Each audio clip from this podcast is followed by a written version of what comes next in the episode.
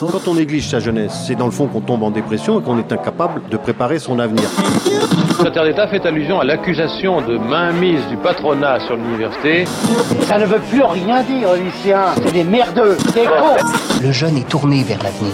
Mais aujourd'hui, l'avenir ne se tourne plus vers le jeune. Univox, le rendez-vous du monde étudiant sur Radio Campus. Dans le cadre de l'élection présidentielle, s'est imposé le choix pour nous de faire un pas de côté par rapport au programme, au débat d'idées, et de se concentrer sur l'engagement de la jeunesse. Plane cette perception dans notre démocratie que les partis politiques suscitent la déception. Nous avons souhaité rencontrer celles et ceux qui composent la génération que l'on appelle Z, désenchantés, celles et ceux que l'on appelle les millennials, pour interroger leur engagement dans des partis politiques parfois vieux de plus d'un demi-siècle. Rencontre avec Morgane Matignon, membre des Jeunes communistes en Ille-et-Vilaine. Bonjour Morgane. bah, bonjour. Euh, Est-ce que tu, pour commencer, tu peux te présenter, nous dire un petit peu ce que tu fais dans la vie, quel âge tu as Carrément. J'ai 22 ans tout juste. Et euh, dans la vie, je suis en master euh, d'urbanisme à Rennes 2, juste dans le bâtiment en face. Pour commencer, je voulais savoir, c'est quoi les, les premiers contacts que tu as eus avec la politique, tes premiers souvenirs avec la politique? Premier souvenir, euh, je pense qu'on baigne un peu tous dedans, entre guillemets. Euh, bah, des... Je pense qu'on est tous influencés aussi par un peu nos milieux sociaux, etc. Donc euh, j'imagine dès l'enfance, quand on entend, quand on est gamin, qu'on entend le président qui passe, là comme il y a, quelques jours, les parents qui votent, etc. Donc je pense que dès le plus jeune âge, j'en ai entendu parler. J'y ai pas été intéressée tout de suite, par contre. Et, et voilà. Pour la première, les premières expériences dès l'enfance, je pense qu'on est tous un petit peu dedans, plus ou moins. Moi, je, dès jeune, déjà, j'en entendais parler. Toi, c'était plutôt via les, via les médias aussi, peut-être?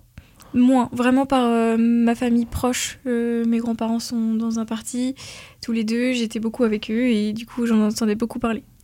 On peut considérer que euh, on entend, ce sont des choses qu'on entend, qu'il y a euh, une certaine défiance vis-à-vis des partis politiques, Mm. au moins de la part d'une partie de la population.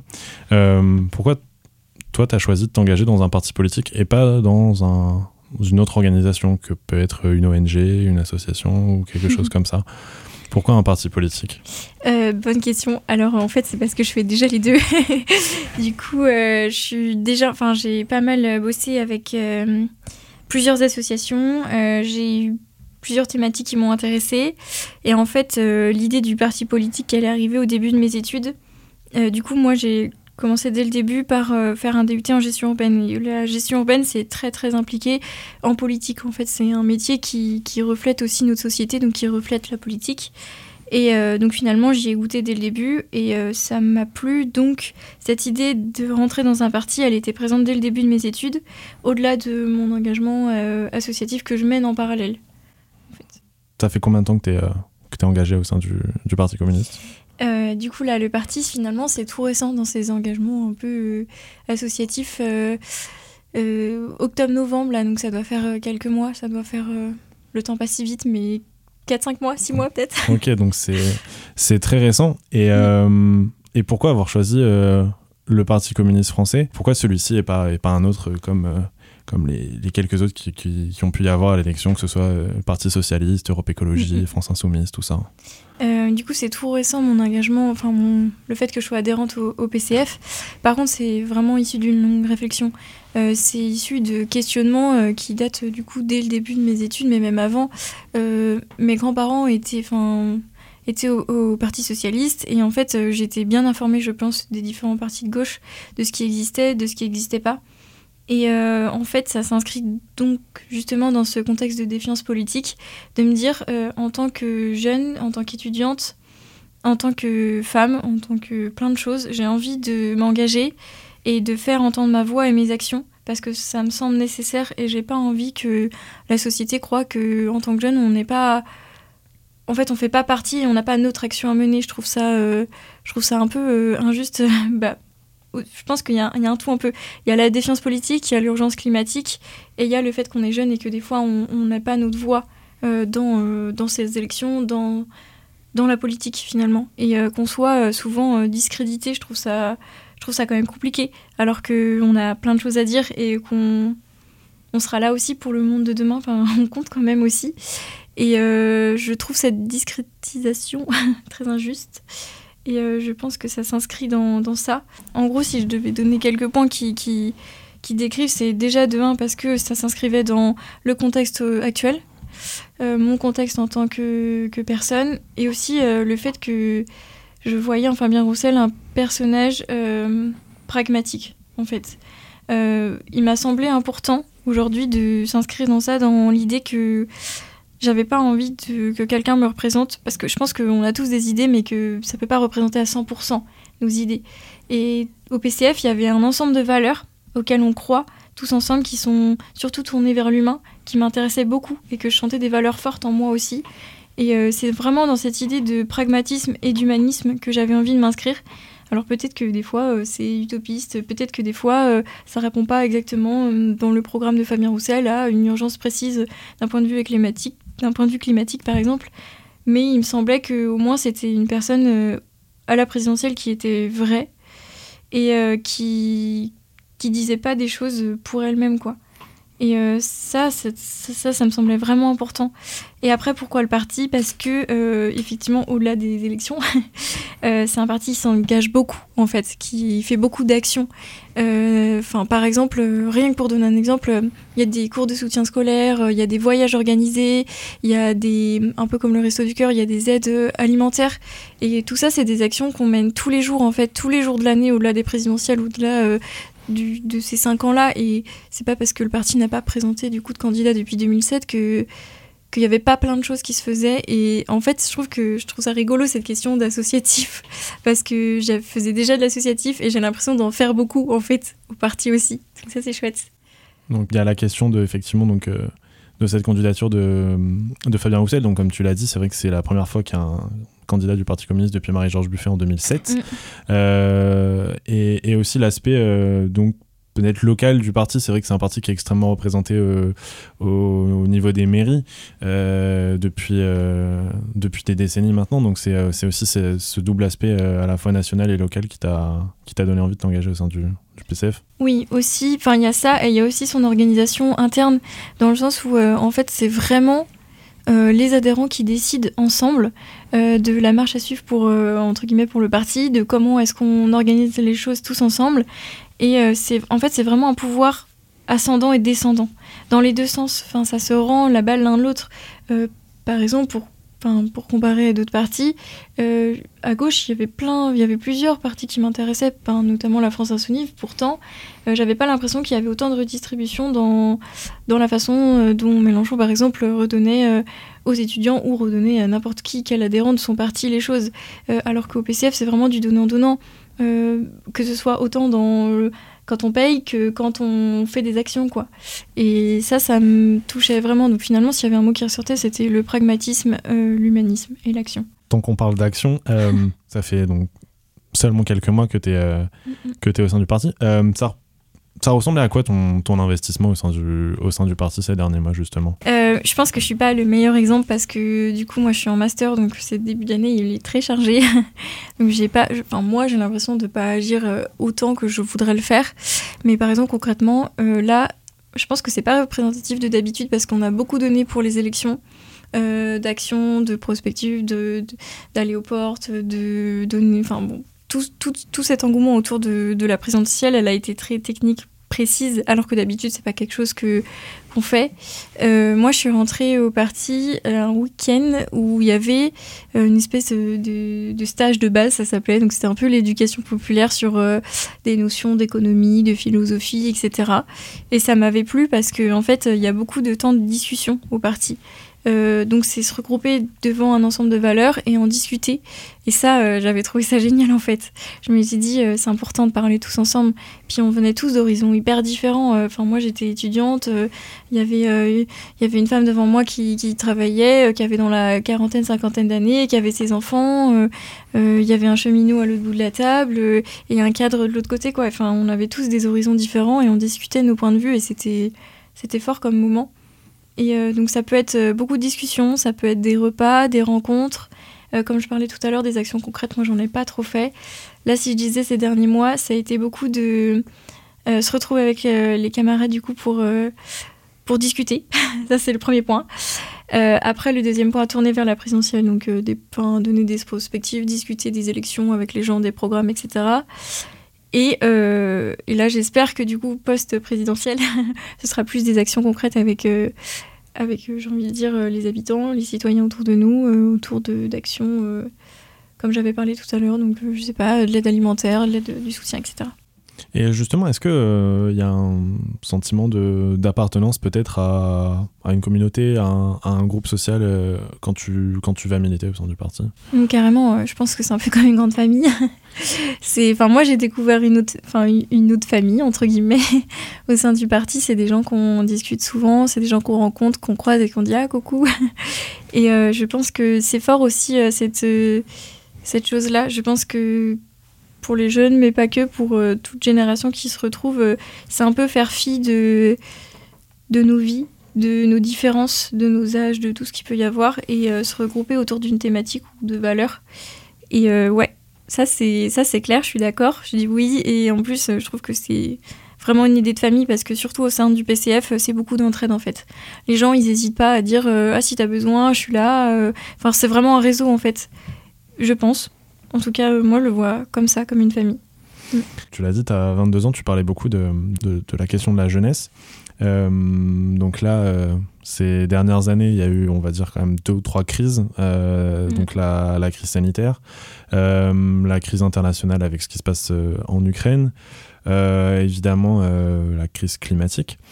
comment toi, personnellement, si on te parle de ton avenir, tu penses à quoi? En fait, comment tu, comment tu vois ton avenir personnellement? Mm. Bonne question. Euh, c'est vrai que pour, enfin, pour notre génération, c'est une vraie question. Comment est-ce qu'on voit demain en sachant qu'on a peur d'aujourd'hui, quoi? Je trouve que ça fait pas ça fait pas très reluisant notre monde de demain face à ces crises sociales, climatiques, économiques. Euh, on se dit mais dans où est-ce qu'on va en fait?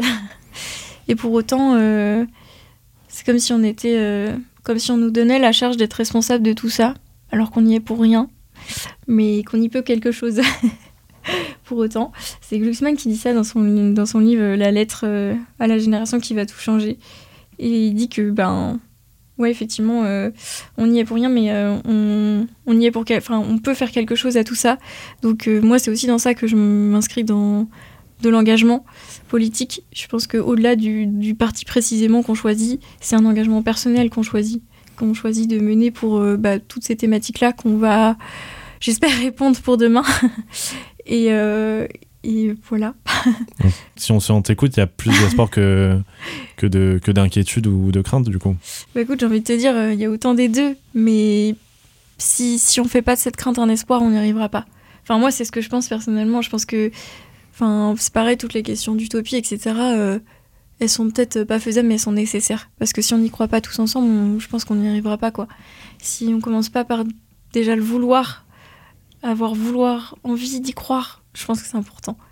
Que, ouais, j'ai envie de dire, euh, on va se donner plus d'espoir. Ce sera plus important. Merci Morgane. Univox, le rendez-vous du monde étudiant sur Radio Campus. À présent, rencontre avec Alexis Garnier, membre des Jeunes Républicains en Ille-et-Vilaine. Bonjour Alexis. Bonjour.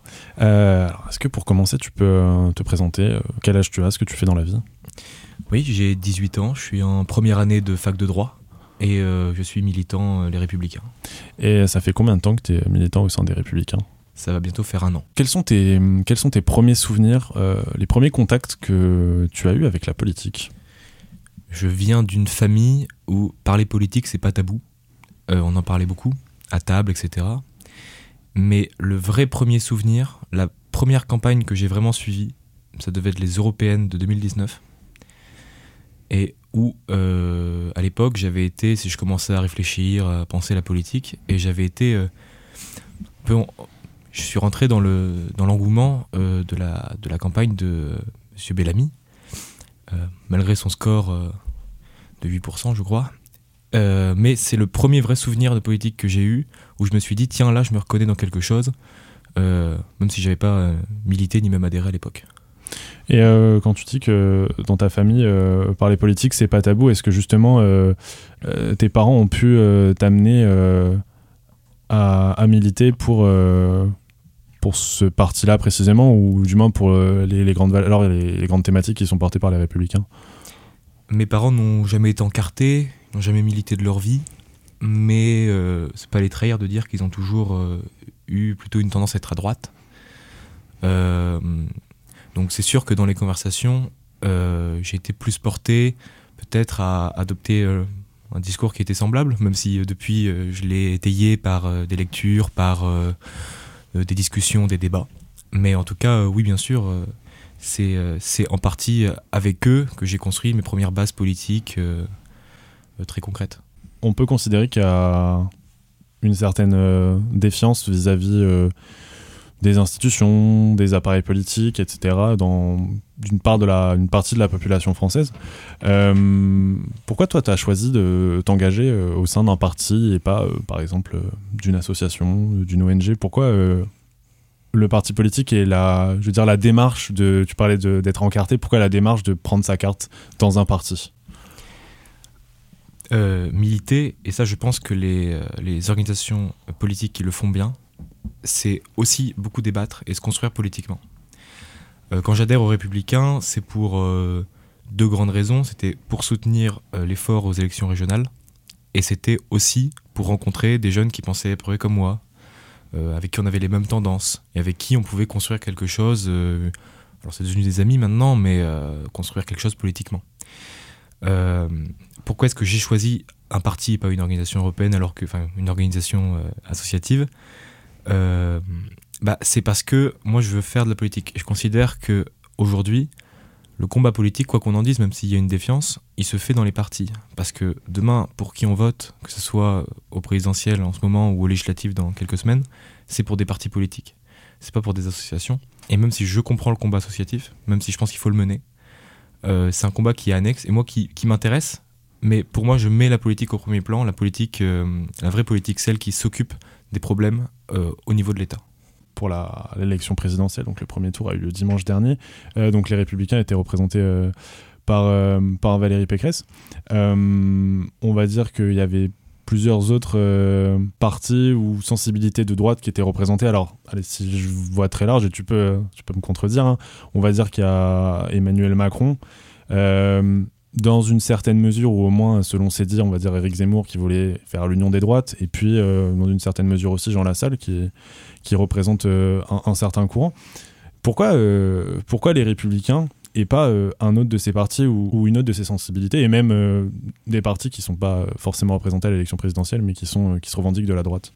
Alors pourquoi pas Emmanuel Macron? Parce que La République en marche, j'ai des amis qui y sont, mais c'est pas un vrai parti politique c'est un parti qui ne forme pas ses militants.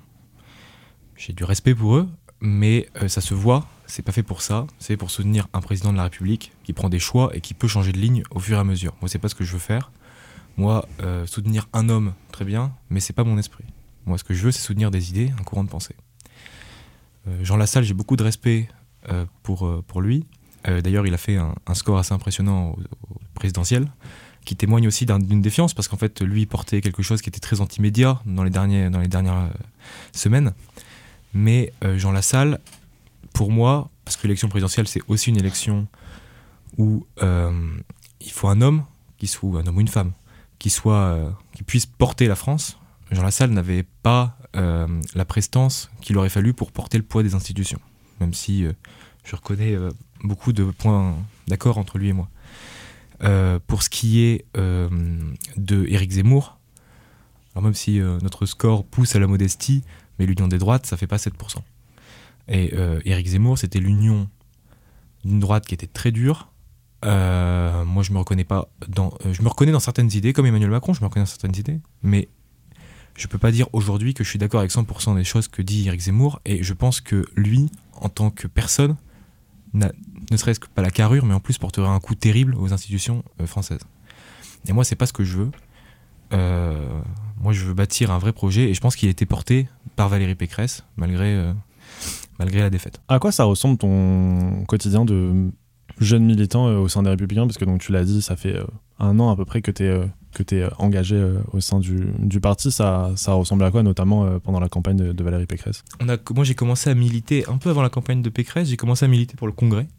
Donc, j'étais, je m'occupais des réseaux sociaux pour Barnier dans Bretagne, pour Michel Barnier. Mhm. donc, pour rappeler, le, le, congrès, ça a été entre guillemets la, une sorte de primaire interne donc, qui a permis de désigner donc, Valérie Pécresse candidate. Qui, qui, a désigné Valérie Pécresse, qui a, qui a, gagné de très peu de choses par ailleurs au congrès. Mais, mais bon, c'est le jeu. Euh, Et donc j'ai commencé à militer pour Michel Barnier sur les réseaux sociaux, parce que c'était une campagne qui était encore à l'époque très marquée par le Covid. Euh, donc euh, on ne peut pas faire grand-chose d'autre que sur les réseaux sociaux, surtout quand on s'adresse aux militants et non pas à l'ensemble de la population. Et quand est arrivé en effet la campagne de Valérie Pécresse, quand Valérie Pécresse a été désignée, euh, bah, on faisait approximativement une ou deux actions par semaine. Donc ça pouvait être du tractage, collage, même si les affiches de sensibilité de droite à Rennes, ça dure ce que ça dure, ou du, ou du, ou du boitage, c'est-à-dire mettre des tracts dans les boîtes aux lettres. Donc c'est ça qu'on faisait principalement, ça durait à peu près, euh, voilà, ça, nous prenait euh, une heure, deux heures, trois heures euh, par semaine. Et autrement, on se réunit hebdomadairement, les jeunes républicains, pour parler politique, pour se former, parce qu'on a des écoles de formation.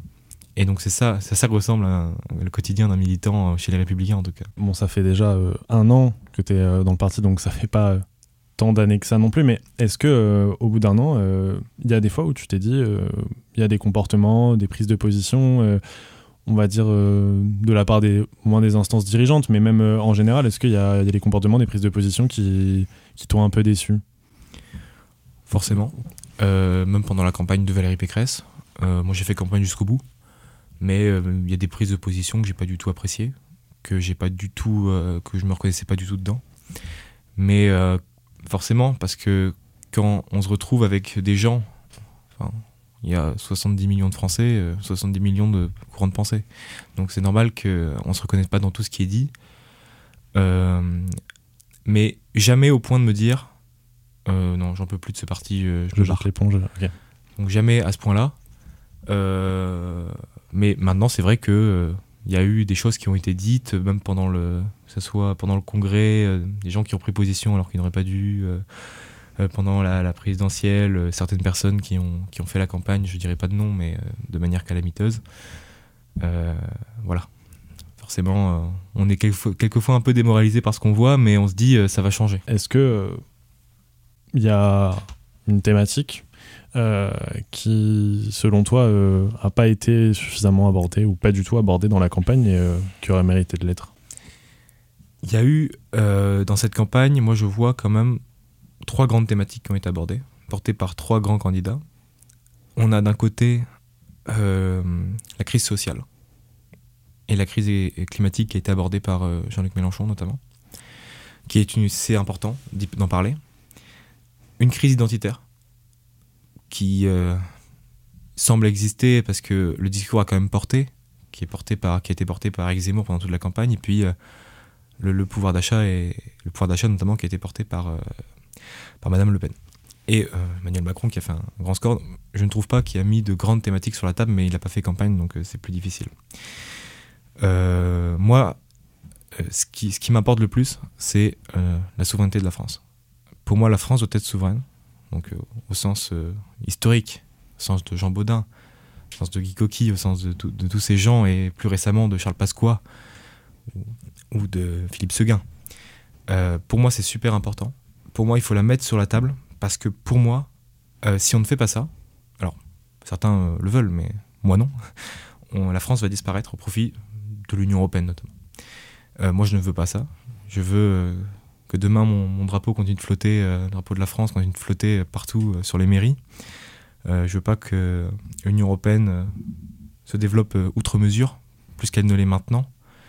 moi, j'ai cette pensée très gaulliste en fait. Euh, pour moi, la France doit absolument euh, être souveraine.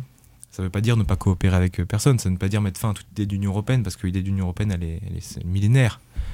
Hein. elle est sous les écrits d'abord des, grands philosophes euh, religieux, Moyen-Âge, puis de Victor Hugo, qui parle d'États-Unis d'Europe à l'époque.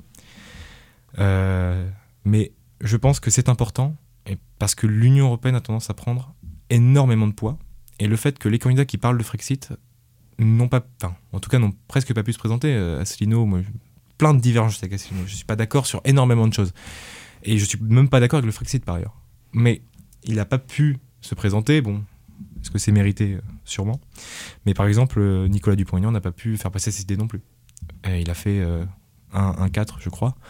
Donc bien la preuve que ça, c'est une thématique qui n'a pas prise dans l'opinion publique, peut-être vis-à-vis des crises, etc. Et pourtant, ce sont ces crises-là, je pense qu'on les résoudra en partie grâce à la souveraineté de la France il y a eu et il y a encore plusieurs crises euh, d'envergure ces dernières années. Il y a crise sanitaire, la crise au niveau international avec ce qui se passe en Ukraine, et puis évidemment ce considéré comme euh, la crise climatique avec le rapport euh, du GIEC euh, qui est tombé il y a, il y a quelques semaines.